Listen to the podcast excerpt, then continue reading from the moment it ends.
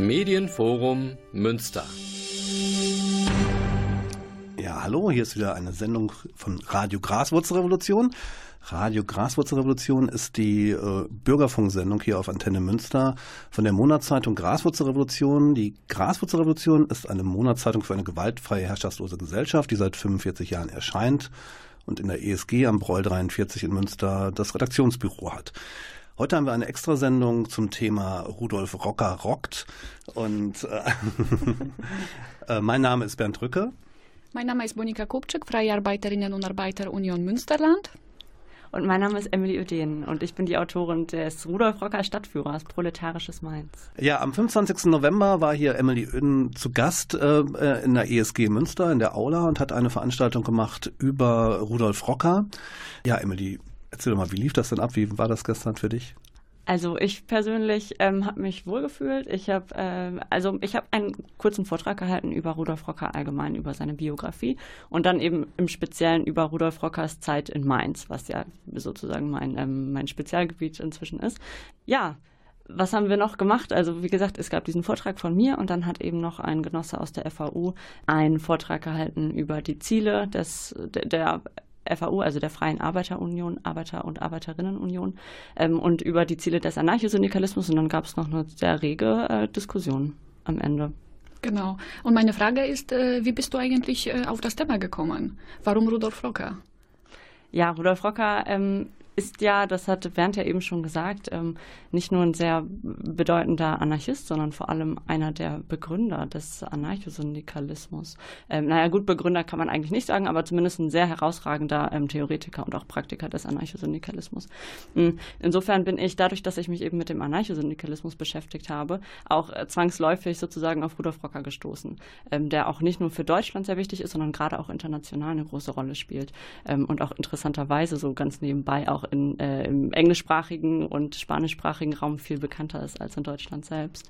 Ja, genau. Also so bin ich eben auf Rudolf Rocker gestoßen über den Anarchosyndikalismus. Und wo hast du recherchiert? Für die Broschüre? Genau.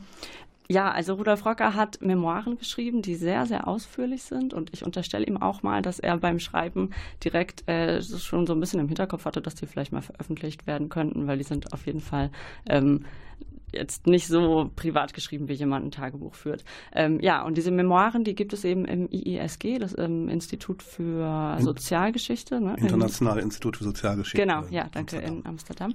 Genau, und da kann man halt, also die, die ähm, Rudolf Rocker Papers gibt es da, also sein kompletter Nachlass. Und das kann man halt alles anfordern und das kriegt man dann als Digitalisat zugeschickt. Mm, und das ist auch teilweise sind diese Memoiren auch im Surkamp Verlag mal veröffentlicht worden, aber das ist halt nur eine Auswahl. Und diese gesamten Memoiren, die halt ja ähm, wirklich sehr aus ausführlich sind und auch von Anfang an, äh, also ganz ähm, mit seiner Geburt sozusagen anfangen. Die gibt es dann also als dieses Digitalisat und das habe ich durchgearbeitet. Mhm. Ähm, das war so meine Hauptquelle. Ja, und da also die sind auch sehr dankbar verfasst. Ähm, da werden sehr, sehr viele Adressen veröffentlicht. Also er schreibt sehr viele Adressen und man weiß immer direkt, wo was sozusagen stattgefunden hat. Und das ist dann natürlich für einen Stadtführer, wie ich ihn ja gemacht habe, total hilfreich.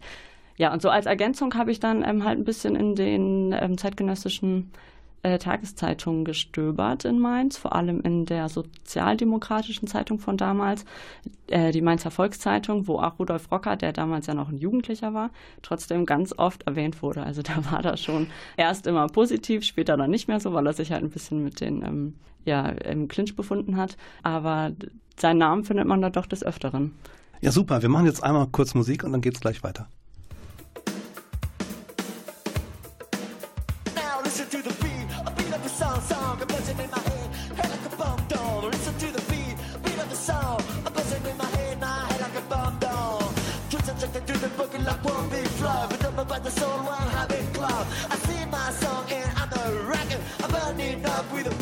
Fever. Beat, beat, beat of a song, song. You're buzzing in my head, head, head like a bomb down. Listen to the beat, beat, beat of a song, song. You're buzzing in my head. Tweets and trust to the boogie line. Tweets and trust to the boogie line. Tweets and trust to the boogie line.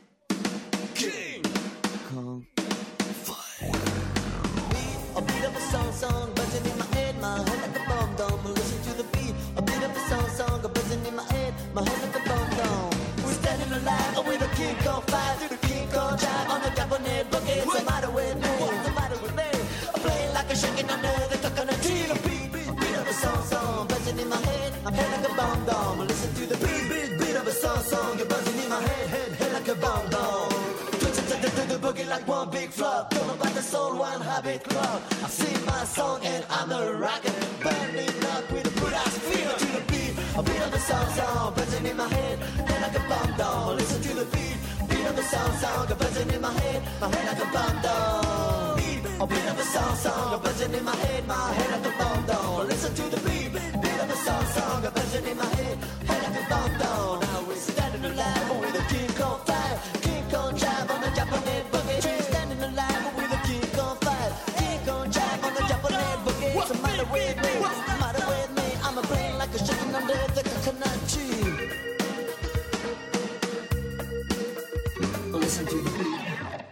Hallo, hier ist wieder Radio Graswurzelrevolution mit einer Extrasendung zum Thema Rudolf Rocker und Anarchosyndikalismus.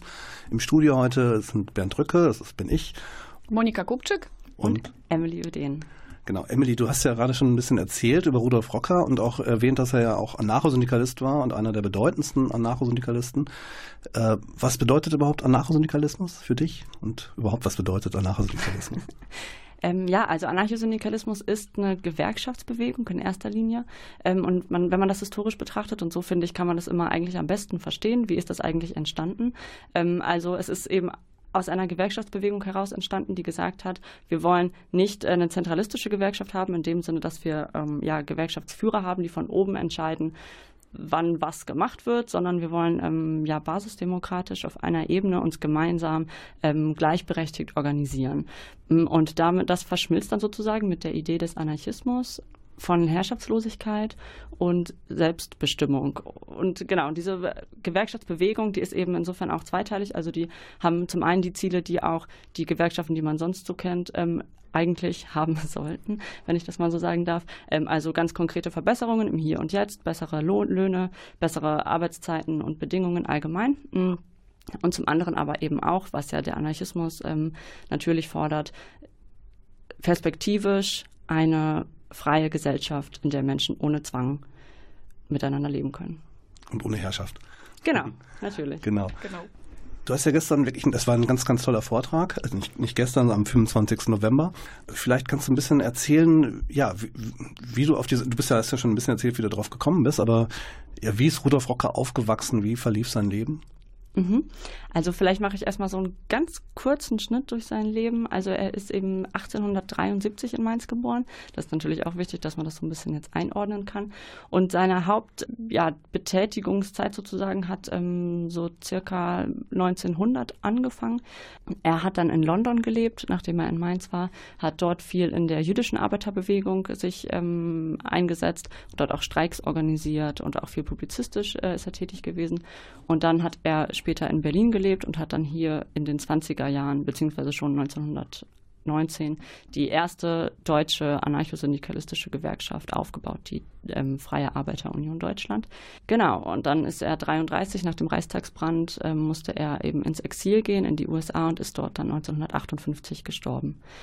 Und ja, also seine Kindheit ist eben und seine Jugend sind in Mainz gewesen. Und dort hat er sich politisiert, sozialisiert und das ist eben ganz spannend, weil man eben sehen kann, wo dieser Mensch, der eben tatsächlich auch später noch bis Albert Einstein und Thomas Mann sozusagen rezipiert wurde, wie der überhaupt selbst auf diese ganzen Ideen gekommen ist und was der so als Kind und Jugendlicher gelesen hat, zum Beispiel, um dann später selbst diese Ideen zu entwickeln. Also vielleicht könntest du mehr äh, über sein politisches äh, Bewusstsein äh, erzählen. Also wie ist dazu gekommen, dass er sich in Richtung äh, Anarchosyndikalismus äh, entwickeln hat? Also damals er hat das, es wurde auch nicht so genannt oder definiert. Mhm. Ja, das stimmt. Ähm, ja, also als Rocker angefangen hat, sich überhaupt mit Politik sozusagen auseinanderzusetzen, da ist der Anarchosyndikalismus ja auch gerade erst in seinen Kindheitsschuhen gewesen. In Frankreich, es waren ja eigentlich so die Ursprünge. Ähm, und damals kannte er das auch noch nicht, genau. Also er ist selbst ähm, erstmal in die sozialdemokratische Bewegung damals gekommen. Das war also damals vor allem in Deutschland ähm, so die größte und viele dachten auch die einzige sozialistische Bewegung, die es gibt. Aber die war damals eben auch noch sehr viel revolutionärer oder was heißt viel, ähm, ist ja nicht so schwer, revolutionärer zu sein, als die Sozialdemokratie heute ist. Ähm, aber damals hatte die eben wirklich noch ganz revolutionäre Ideale und kämpferisch war sie und ähm, sie war eben auch illegal durch die Sozialistengesetze. Das heißt, sie haben im Untergrund ähm, sind sie aktiv gewesen. Und schon als, ähm, ich glaube, 13-Jähriger ungefähr ist er so in die, in die sozialdemokratische Bewegung reingekommen durch seinen Onkel, der halt schon dort aktiv war. Und dann hat er eben angefangen, die ersten sozialistischen Schriften zu lesen und dann ist er immer mal mitgekommen auf die Versammlungen und hat sich dann immer mehr sozusagen davon entfernt, wurde immer kritischer, hat immer mehr kritische Stimmen auch gehört und die aufgenommen und die selbst dann auch umgesetzt. Ja, was gestern auch ganz spannend für mich jetzt war, war, dass er sich auch dem Kriegsdienst entzogen hat. Vielleicht kannst du dazu noch was erzählen? Ja, genau. Also ihm hat natürlich der Militärdienst gedroht, ähm, weil das ja damals Standard war, dass jeder ähm, dienen musste. Und Mainz war auch immer eine Militärstadt. Und das hat ihm schon sehr früh, ist, ist ihm schon sehr früh aufgestoßen, schon als Kind. Ihm hat sowieso allgemein, also jede ähm, Autorität irgendwie nie besonders zugesagt. Er war auch nie gerne in der Schule und er war auch nie ein Lehrerliebling. ja. Insofern, also das Militär konnte er noch nie leiden und dem Militärdienst wollte er entgehen, weil er halt auch wirklich ein Antimilitarist war und ist also deshalb unter anderem, es kamen auch noch andere Gründe dazu, aber hat aus diesem Grund eben Deutschland verlassen. Ja, also er, er war immer auch nie ein Dogmatiker, insofern das Antimilitaristische darf man auch nicht zu eng sozusagen verstehen. Also zum einen ist es zu unterscheiden vom Pazifismus. Ich würde ihn nicht als Pazifisten bezeichnen, weil er auch kämpferische Auseinandersetzungen befürwortet hat, zum Beispiel in Spanien. Ähm, und auch viele ähm, Anekdoten in seinen Memoiren zu finden sind, die auch äh, ein bisschen mit Gewalt zu tun haben und mal ganz äh, im Nachhinein ganz witzig zu lesen sind, sage ich mal. Ähm, so Kneipenschlägereien zum Beispiel. ja, und später dann, das ist auch ganz interessant, hat er sogar ähm, auch in Teilen befürwortet, dass die Alliierten eben Deutschland, ähm, ja, also im Krieg sich mit Deutschland befinden, um eben den Faschismus zu zerstören. Ja, wir hören jetzt wieder Musik und zwar von Billy Bragg, There's Power in the Union. Das war ja auch der Titel der Veranstaltung gestern. Gestern als Frage formuliert, diesmal als Ausrufungszeichen.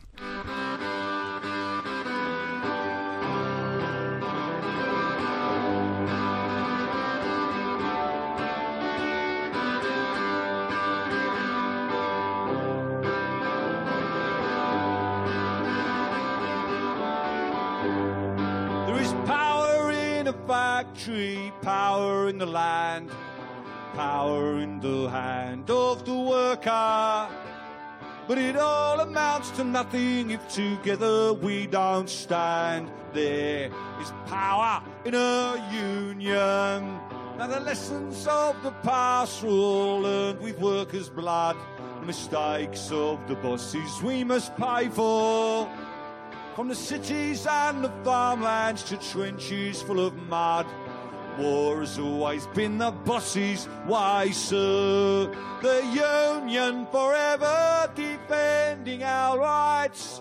Down with the black legal workers unite. Our brothers and our sisters, together we will stand. There is power in a union. Now I long for the morning that I realise brutality and unjust laws cannot defeat us. Who'll defend the workers who cannot organise when the bosses send their lackeys out to cheat us? Money speaks for money, the devil for his own. Who comes to speak for the skin and the bone? What a comfort to the widow, a light to the child. There is power in a union.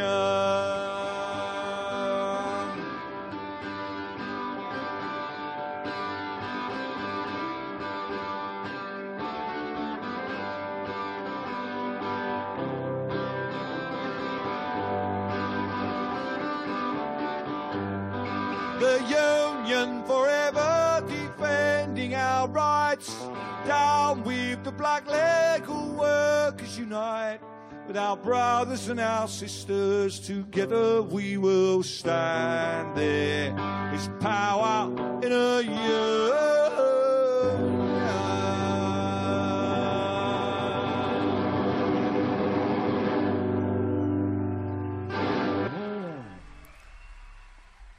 Hier ist Radio Graswurzelrevolution mit Emily Öden aus, als Gast aus Mainz.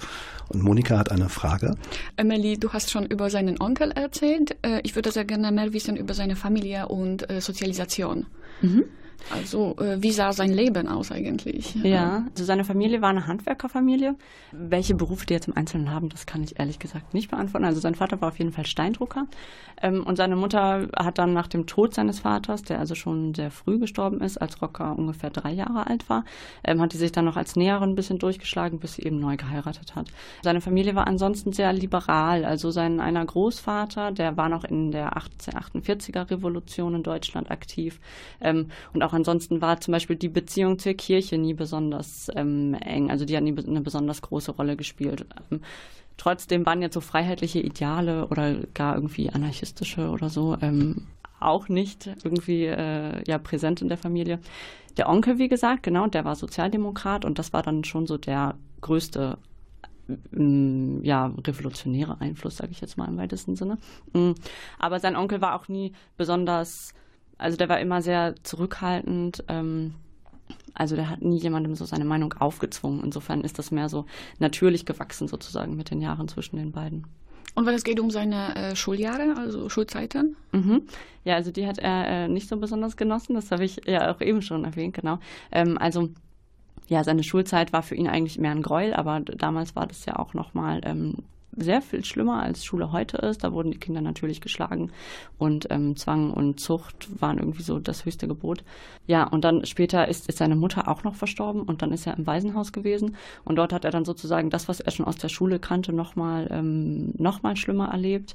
Dieses, da war nochmal eine ganz starke hierarchische Ordnung sozusagen im Waisenhaus, ähm, die Jungen, die dort gelebt haben, waren auch teilweise wirklich sehr schwer geschädigt, weil die dort auch einfach keine Bezugsperson hatten und keine Zuneigung erfahren haben. Darüber hinaus war jede Fantasie abgestorben und er hatte auch einfach ähm, keine Beschäftigung da.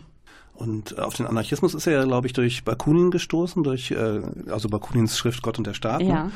Ja. Genau. Äh, kannst du dazu was erzählen? Wann, wann war das? Wann, hat, wann ist er damit in Berührung gekommen? Und mhm. Das war äh, nach seiner Lehrzeit. Da hat er sich überlegt, jetzt bin ich fertig mit der Lehre, jetzt kann ich äh, mal ins Ausland gehen. Und dann ist er gewandert, also zu Fuß, ja, bis nach Brüssel von Mainz. Und dort hat nämlich damals ein internationaler Sozialistenkongress stattgefunden. Und er hat sich also zu dem Zeitpunkt schon, äh, war er schon in der sozialdemokratischen Bewegung aktiv in Mainz und ähm, hat dann da beim Kongress viele andere Sozialisten auch kennengelernt. Es gab ja gerade im Ausland auch viele Anarchisten. Das war in Mainz äh, gar nicht der Fall. Mm, es war eine sozialdemokratische Hochburg Mainz damals wirklich. Ja, und dort hat er dann also auch Anarchisten kennengelernt, auch viele deutsche Anarchisten, die zu dem Zeitpunkt im Ausland gelebt haben, weil die eben mal ins Exil mussten. Mm, und speziell hat er dort einen jungen Mann kennengelernt, der sich äh, Lambert genannt hat. Das war sozusagen sein Pseudonym. Der war nämlich Schriftenschmuggler, deshalb musste der sich quasi so einen Namen zulegen. Und der hat eben Schriften geschmuggelt, die verboten waren in Deutschland, nach Deutschland rein. Also zum Beispiel Zeitschriften. Ähm, die Autonomie hieß eine, die hat äh, und die Freiheit, glaube ich. Aus genau, Chicago. Ja, ähm, und die hat Rocker halt auch äh, dann später gelesen und zwar eben über diesen Lambert hat er die kennengelernt. Ähm, darüber, von ihm hat er dann die ersten anarchistischen Schriften bekommen und eben auch Bakunin, wie du schon gesagt hast, genau, Gott und der Staat. Das war seine erste spezifisch anarchistische Lektüre, die er dann auch auf dem Rückweg ganz idyllisch äh, im Grünen verschlungen hat. und darüber schreibt er auch äh, ganz ähm, schön in seinen Memoiren, dass das äh, der Moment war, an dem der Anarchist in ihm erwacht ist. Ah, wunderbar. Mhm.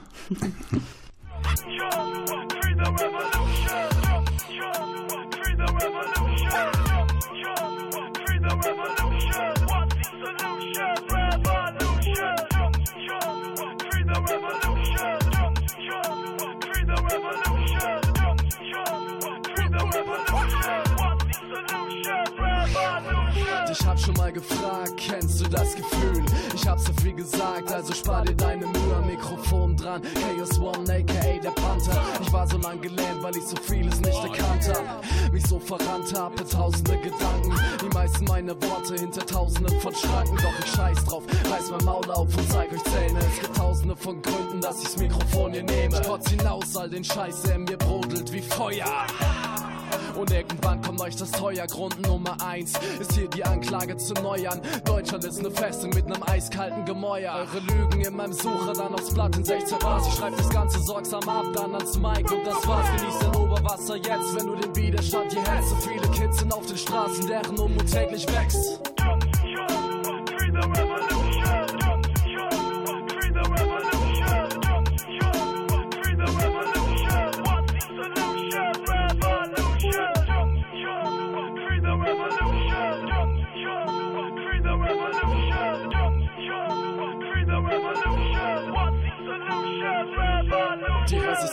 vernetzt, vielleicht hilft dazu dieser Track. El Pueblo Unido, lang bevor ihr Schnüfflers checkt. Mein Motiv für die Aktion ist niemals missionarisch. Ich lebe nur mein Leben und ich lebe solidarisch. Manchmal bin ich lethargisch, manchmal depressiv, manisch. Ich mach nen langen Hals und check, was geht wie im Kran. Halt mich länger als die Hand, ich überlebe all den Hohn. Ich weiß, es gibt nur eine Lösung Manchmal glaube ich, ich geh unter. So krass ist all der Bahn, bin ich Grundlos Zapatista, nicht Grundlos Partisan. Organisiere mich in den Gruppen für eine hohe Effizienz und flashe mit den Leuten auf einer anderen Frequenz. Ich weiß, das meiste meiner Ziele ist bis jetzt nur Utopie. Will nicht enden wie die Hundertste der hundertsten Kopie. Ich kämpfe meine Ziele, verfolge meinen Weg. In Reim und Aktion, Alter, hier ist der Beleg.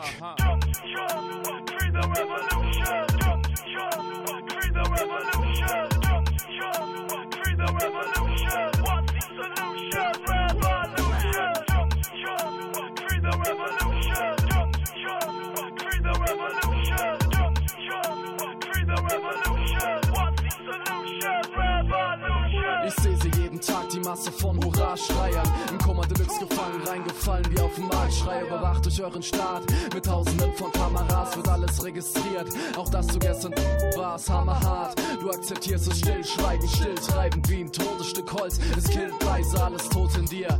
Wie betäubt von dem Konsum. Ich wünsch mir die Gerechtigkeit, die kommt wie ein Monsun. Doch sie kommt nicht von alleine, also müssen wir was tun. Wir hängen überm Abgrund, aber dies ist kein Cartoon. Gegen Zweifel und Hasser bin ich lange schon immun. Wart nicht auf Schicksal oder Zufall, ich werde niemals ruhen. Ich weiß, wofür ich stehe und ich stehe dafür ein. Ich will nicht für alle Wasser, ich will für alle Wein. Kein Friede den Hütten, will er für alle und zwar umsonst. Nicht irgendwo, irgendwann, sondern hier und zwar prompt.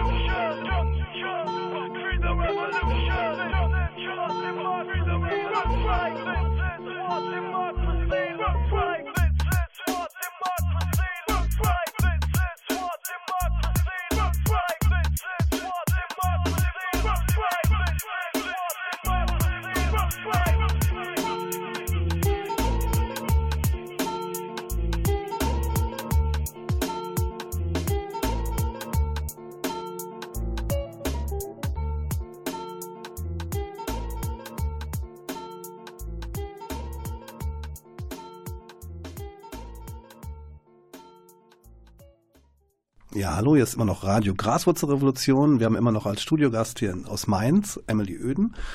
Emily hat ähm, am 25. November hier eine ganz spannende Veranstaltung gemacht über Rudolf Rocker. Sie hat einen Stadtführer für Mainz entwickelt und macht in Mainz auch regelmäßig Stadtführung. Emily, ja, wie hat Rocker in Mainz gewirkt und ähm, vielleicht erzählst du da noch ein bisschen was zu? Mhm. Ja, also er hat Mainz sehr früh verlassen, eigentlich kurz vor seinem 20. Geburtstag schon. Insofern muss man sozusagen seine Wirkung, also das, was er in Mainz hinterlassen hat, schon mal ein bisschen einschränken. Aber dafür, dass er so jung war, hat er doch erstaunlich viel hinterlassen. Ähm, ich habe das vorhin schon mal kurz erwähnt, dass er oft auch in den Lokalzeitungen Erwähnung gefunden hat, weil er eben damals zu diesen jungen Menschen gehört hat, die die Sozialdemokratie ähm, ja, kritisiert haben. Das war im Rahmen der sogenannten unabhängigen Bewegung in den 1890er Jahren, also 1890 hat das so angefangen. Mm, mit der Aufhebung der Sozialistengesetze haben die eben angefangen, den Parlamentarismus als äh, Taktik zu kritisieren, weil unter anderem eben die Strategie immer opportunistischer wird und so weiter und so fort. Und da hat Rocker sich also in Mainz ähm, immer sehr hervorgetan, weil er selten ein Blatt vor den Mund genommen hat und immer sehr mutig und ähm, rebellisch war. Und das hat eben den Führern der Partei in Mainz nicht so gut gepasst und die haben den dann auch gerne in der Presse halt ein bisschen verunglimpft, sage ich mal. Also der Grünschnabel hat wieder eine Rede gehalten und wir wissen ja genau, welche Phrasen er gedrescht hat und so weiter und so fort. Aber trotzdem haben sie eben immer über ihn geschrieben. Also so unwichtig kann es dann auch nicht gewesen sein. Ich finde das spannend, was du auch äh, vorher erzählt hast und auch während der Veranstaltung am 25. November, dass Rudolf äh, Rocker auch in seinen Memoiren sehr viele Anekdoten da äh, so geschrieben hat. Mhm. Könntest du äh, eine Anekdote erzählen? Ja, gerne. Also, genau, du sagst es schon ganz kurz in den Memoiren, die sind wirklich sehr unterhaltsam geschrieben und auch wahnsinnig informativ. Also auch historische Hintergründe erfährt man total viel. Ja, eine Anekdote, die mir jetzt spontan einfällt, wo wir auch ungefähr in der Zeit sind, ist, als er seine Lehrzeit angefangen hat.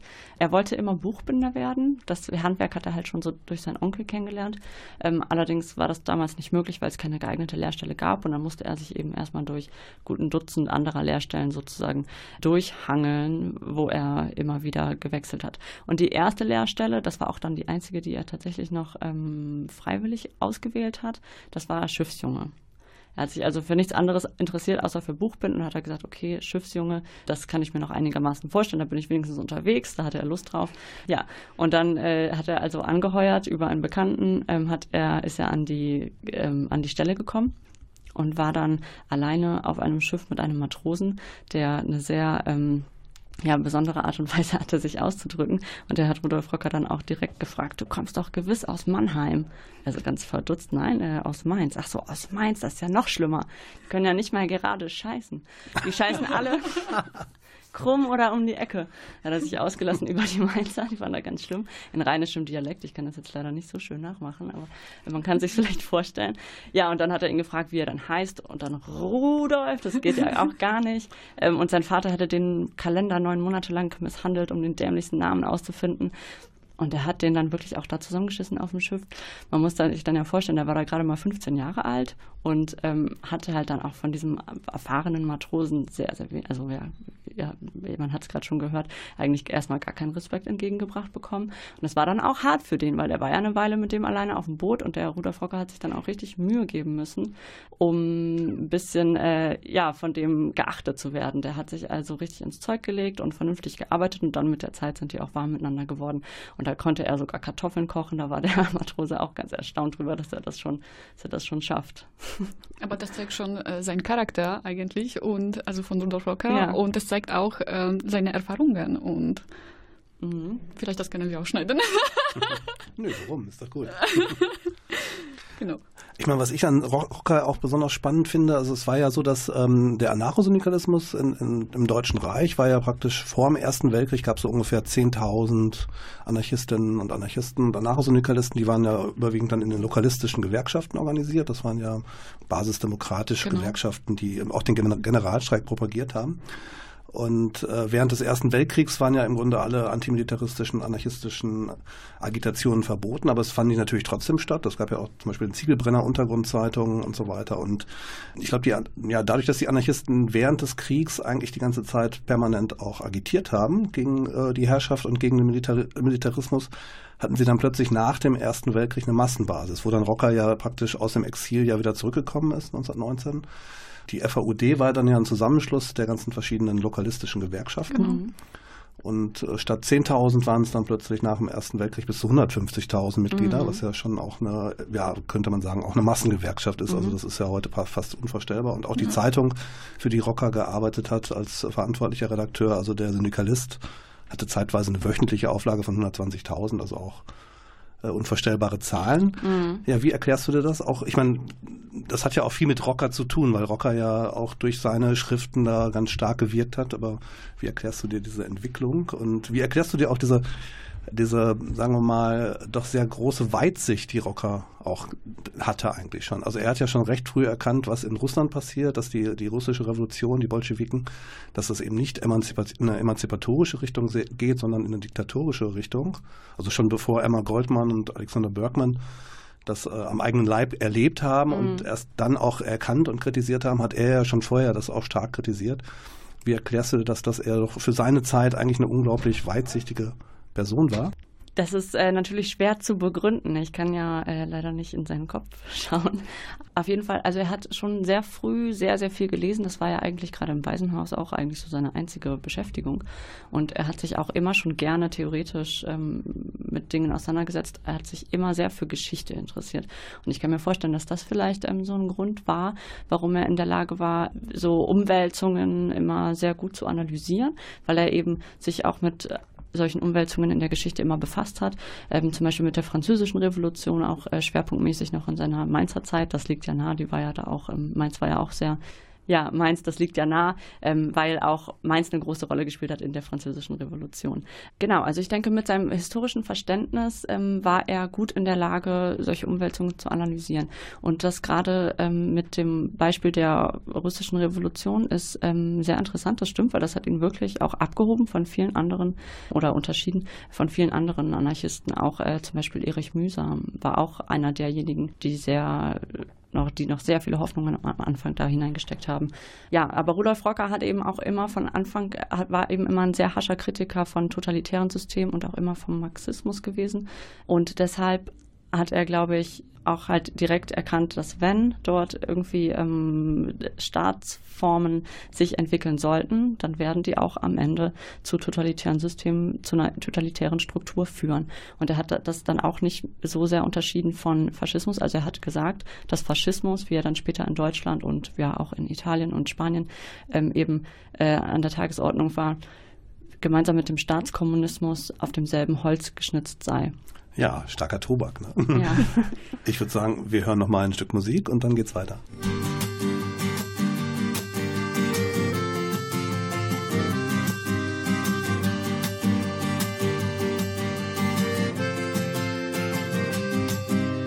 Mr. Kokoschka, it just happened again. Sad, so sad. They struck the museum like a hurricane. Sad, so sad. Of our culture, it's dead and it's gone. Sad, so sad. From Babylon, baby, back to Babylon.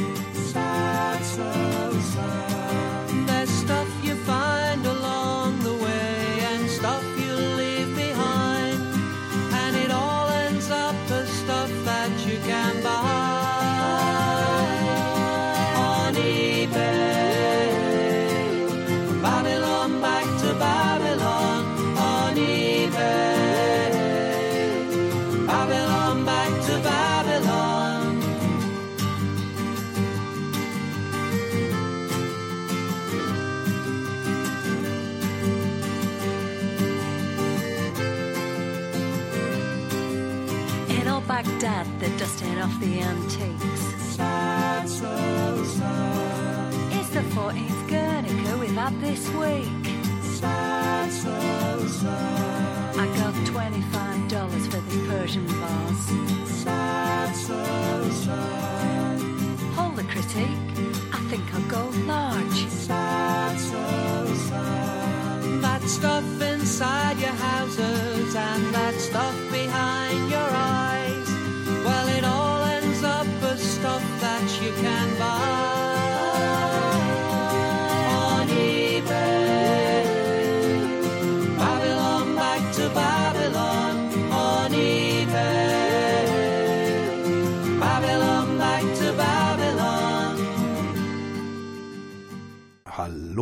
Redaktion Graswurzelrevolution meldet sich hier aus dem Studio des Medienforum Münster.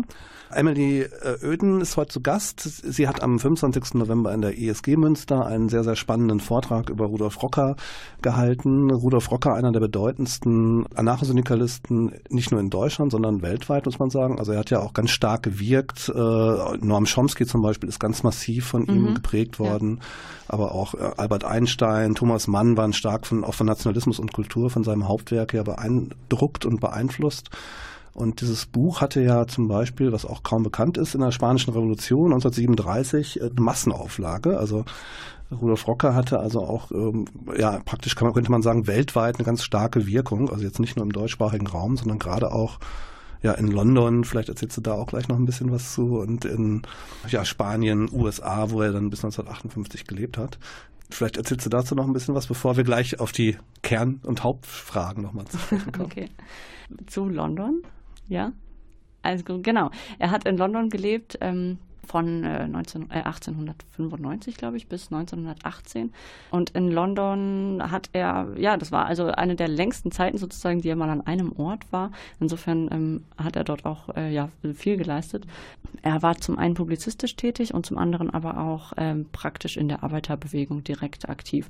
Das waren eigentlich immer so seine beiden Standpo Standbeine. Das ist jetzt auch nicht unbedingt was Außergewöhnliches. Das war, hat er also auch schon sozusagen in London ausgeprägt und äh, seine publizistische Tätigkeit Tätigkeit, die bestand ähm, einmal darin, dass er eine jüdische ähm, Arbeiterzeitung mit herausgegeben hat und später auch ja der Herausgeber war, also der ähm, Chefredakteur sozusagen. Genau. Und die hieß Arbeiterfreund oder Arbeiterfreind eben auf Jiddisch. Die war nämlich auch jiddischsprachig. Und zwar hat er sowieso in der jüdischen Arbeiterbewegung sich halt viel engagiert. Und das ist halt ganz spannend, weil er selbst kein Jude ist, aber halt sozusagen über Kontakte in diesem Viertel, im East End war das, wo eben ganz viele jüdische Migranten und Anarchisten gelebt haben. Dort ist er also über Kontakte hingekommen und hat dann dadurch auch, ist an diese Zeitung gekommen und hat in dieser Zeitung veröffentlicht und damals auch schon sein, ähm, seine theoretischen, ja, seine theoretischen Gedanken sozusagen sozusagen ein bisschen ähm, geschult und dort auch schon viel veröffentlicht, was er dann später in anderen Werken auch immer noch mal ein bisschen vertieft hat. Ähm, und was auch ganz interessant ist, er hat sich auch immer sehr für Literatur interessiert und er hat in dieser Zeitung, äh, in dieser Zeit auch eine Literaturzeitschrift selbst gegründet. Germinal heißt die. Ähm, das bezieht sich auf einen Roman von Emile Solar über Bergarbeiter ähm, und über Arbeiterorganisationen auch, auch äh, ganz spannend. Und das andere Standbein in London sozusagen war halt äh, seine praktische Tätigkeit in der Arbeiterbewegung. Da hat er Streiks mit organisiert, ähm, hat, saß in Streikkomitees, hat eben mit dafür gesorgt, dass die Arbeiter Geld bekommen und weiter, also weiterhin äh, Geld erhalten während des Streiks. Und da war ein ganz großer, sehr erfolgreicher Streik mit mehreren ähm, hunderttausend ähm, Streikenden, glaube ich. Das war auch nicht nur im East End, wo die jüdischen Arbeiter waren, sondern das haben die gemeinsam mit dem West End gemacht. Und gerade dadurch gab's, ist halt auch so eine Schlagkraft Gesellschaft entstanden, weil es wirklich so viele waren und auch übergreifend. Also ähm, ich sag mal, die Arbeiter im East End, das waren sozusagen die Ärmsten und im West End waren die nicht ganz so arm. Mm. Und dadurch aber gerade, wie gesagt, durch diese Zusammenarbeit, also durch diese Solidarität, konnten sie so erfolgreich sein und dann am Ende auch tatsächlich ihre Forderungen alle durchsetzen. Ja, und er hat ja in Berlin, äh, also bei der FAUD stand stark gewirkt und was heute, glaube ich, auch den meisten gar nicht bekannt ist. Also die FAUD war ja auch, die hat ja auch den Generalstreik als direkte Aktion propagiert und das mhm. war ja mhm. auch eines, ja, eines der Hauptkampfmittel sozusagen. Und äh, als dann der Kapp-Putsch äh, stattfand, also mhm. ein faschistischer Putsch, der mhm. ist ja dann innerhalb von fünf Tagen gescheitert, was eben auch sehr viel mit den Anarchosyndikalisten zu tun hatte, die sich dann, die ja eben auch zum Generalstreik aufgerufen haben und zusammen ja, mit, mit Kommunisten und Sozialdemokraten im Grunde das, das ganze gesellschaftliche Leben im Land äh, zum Erliegen gebracht haben, fünf Tage lang.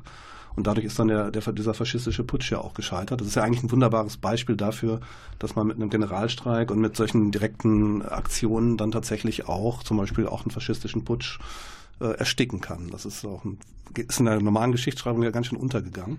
Vielleicht ja, absolut, genau. Also das ist ähm, gerade die Frage, die wir vor, am Anfang schon hatten, was Anarchosyndikalismus überhaupt ist, ist das ein ganz, ganz wunderbares Beispiel dafür, um zu zeigen, wie Anarchosyndikalismus auch arbeitet, weil es eben, ähm, das haben wir jetzt schon so ein bisschen vielleicht rausgehört, weil es parlamentarische Arbeit ablehnt, sprich äh, auch ein Staat. Und dann fragt man sich natürlich oft, was soll denn stattdessen passieren? Ähm, dann leben wir alle im Chaos. Nein, es gibt ähm, eben eine äh, Organisation innerhalb der, also über die Arbeit sozusagen, über die Gewerkschaft. Und auch die Methoden, um eine Gesellschaft zu verändern, sind eben nicht politisch. Es wird nicht im Parlament diskutiert, sondern es wird diese, ähm, ja, diese Kraft, diese Macht, äh, die Arbeiter haben, weil durch ihre Arbeit kommt sowieso überhaupt erst alles ins Laufen. Wenn sie mal sagen, wir machen das nicht mehr, dann stehen die Leute blöd da. Dadurch ja, sitzen die halt an einem wahnsinnig langen Hebel eigentlich, wenn ähm, man sich mal zusammentut und ähm, dafür kämpft. Ja, genau, und die Frage äh, lautet jetzt, äh, was können wir von Rudolf Rocker heute lernen? Also ja. was äh, für unsere gewerkschaftliche Praxis können wir von seiner Lehre anwenden? Also das ist eine große Frage, ähm, die ich bestimmt jetzt auch nicht abschließend beantworten kann. also ich finde erstmal auch seine Lehre allgemein sozusagen in einem philosophischeren Sinne wahnsinnig interessant, weil das auch ganz viele Konzepte sind, die er mitgeprägt hat, die man auch wirklich in vielen, vielen Jahren wahrscheinlich auch noch wird anwenden können, ähm, weil die einfach sehr übergreifend sind. Und das ist zum Beispiel die Analyse von Zentralismus und Föderalismus, von einem Gesellschaftsaufbau, der über das hinausgeht, was wir vielleicht jetzt heute von Zentralismus, Föderalismus verstehen, also die Bundesrepublik zum Beispiel als föderalistischer Staat. Das hat Rudolf Rocker nicht gemeint, sondern ähm, Föderalismus als ein Gesellschaftsaufbau, der von unten nach oben funktioniert, dass wirklich unten auf der Basis die Entscheidung stattfindet und die Entscheidung immer nur weitergegeben wird, aber nicht von unten nach oben entschieden wird. Und darüber hinaus hat er also damit auch verbunden, dass immer der Mensch im Vordergrund steht, die menschlichen Bedürfnisse. Währenddessen halt im Zentralismus immer irgendeine abstrakte Idee ganz oben sozusagen, wenn man sich das mal so vorstellt, wie eine Pyramide, dann sitzen ganz oben an der Spitze der Pyramide im Zentralismus ist immer ähm, eine, ja, wie gesagt, eine abstrakte Idee, zum Beispiel ähm, ein Gott im, in der Religion oder das Geld im Kapitalismus oder auch das Kapital im Kapitalismus und im Staat eben die Regierung. Und das hat er also alles sozusagen ähm, in einem Konzept gefasst, sodass man diese, diese, dieses Konzept auf viele, viele Situationen anwenden kann.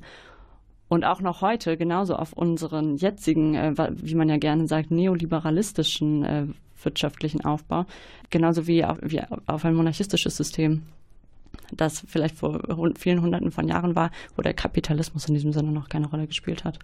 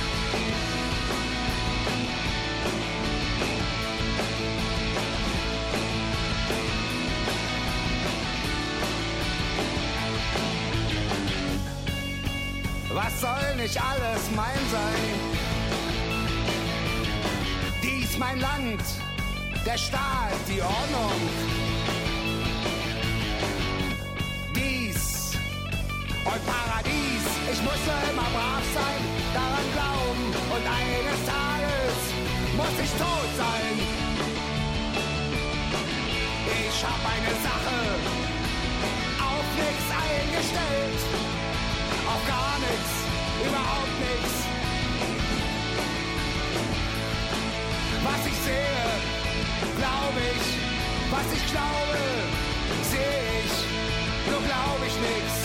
Nothing, Nietzsche war, ja. Und ich, ich soll dein sein. Ich dein Herz, dein Schatz, deine Sonne. Dies und Paradies, du willst auch immer lieb sein, an mich glauben und eines Tages werden wir tot sein. Ich hab eine Sache auf nichts eingestellt, auf gar nichts, überhaupt nichts. Was ich sehe, glaube ich, was ich glaube, sehe ich nur glaub ich nix. Nothing, Nietzsche war, ja.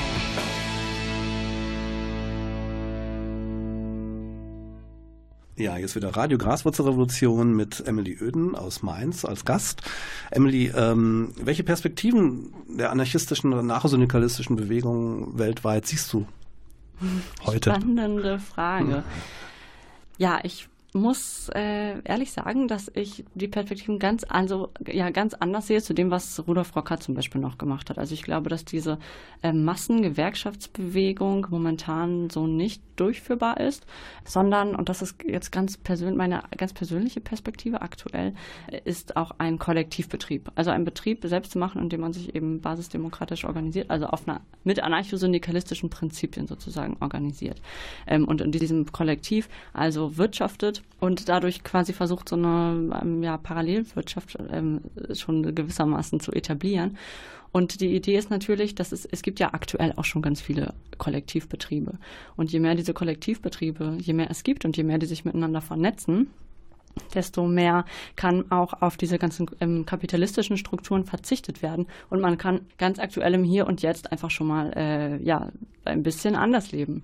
Ähm, und ich glaube, dass das ganz hilfreich ist, zum einen, um Leuten zu zeigen, dass man es auch anders machen kann, weil immer davon zu reden, und Texte drüber zu schreiben. Das hilft halt oft nicht, weil viele lassen sich davon nicht überzeugen. Was auch verständlich ist, weil eine Idee, ähm, ja, kann man halt oft einfach nicht so viel mit anfangen. Aber wenn man wirklich sieht, dass man anders, dass die Menschen anders arbeiten können, dass es funktioniert, dass dadurch auch was erwirtschaftet wird, das ähm, öffnet einem nochmal ganz anders die Augen. Mm, ja, und das andere ist, dass ein Kollektivbetrieb einem natürlich auch im Alltag wirklich weiterhilft, weil man halt einfach ganz andere Arbeitsbedingungen hat. Also man arbeitet einfach glücklicher, wenn man für sich selbst arbeitet, als wenn man immer äh, den Vorschriften von fremden Menschen und deren Kapital sozusagen sich richten muss.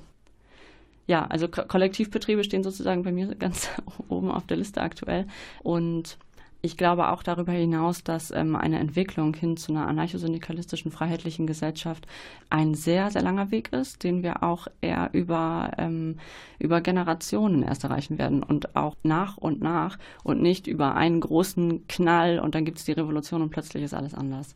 Also praktisch durch eine Graswurzelrevolution, die von unten wächst die Gesellschaft umwälzt. Ja, von unten natürlich sowieso, weil wir machen die ja selber.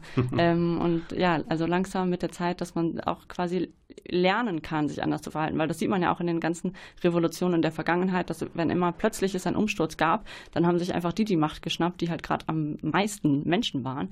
Und dann gab es eben wieder ein totalitäres System, zum Beispiel in äh, Russland oder äh, ja, wie gesagt, viele andere Beispiele gibt es dafür.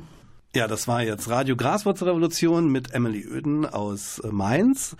Emily hat das Buch Proletarisches Mainz, der Rudolf Rocker Stadtführer, ja herausgegeben und produziert. Das Buch bekommt ihr im Internet, könnt ihr es bestellen bei www.syndikat-a.de. Das Interview, was wir heute geführt haben, das könnt ihr nachlesen in der nächsten Ausgabe der Zeitung Graswurzelrevolution. Die bekommt ihr in Münster im Roster Buchladen, im Bahnhofskiosk oder auch zum Beispiel äh, im Internet unter www.graswurzel.net. Dort ist das Interview später auch nachzulesen. Und das war's aus dem Studio des Medienforums. Die Zeitung Graswurzelrevolution verabschiedet sich und sagt Tschüss.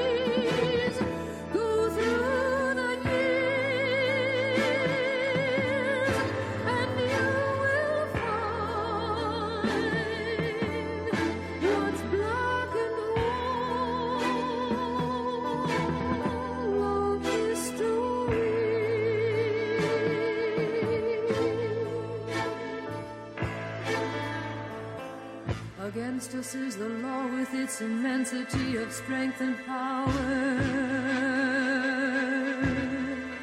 Against us is the law.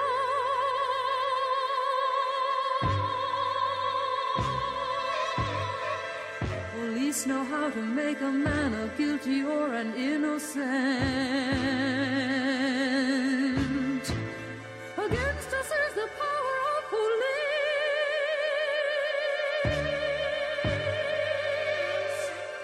shameless lies that men have told will evermore be paid in gold. Against us is the power of the gold.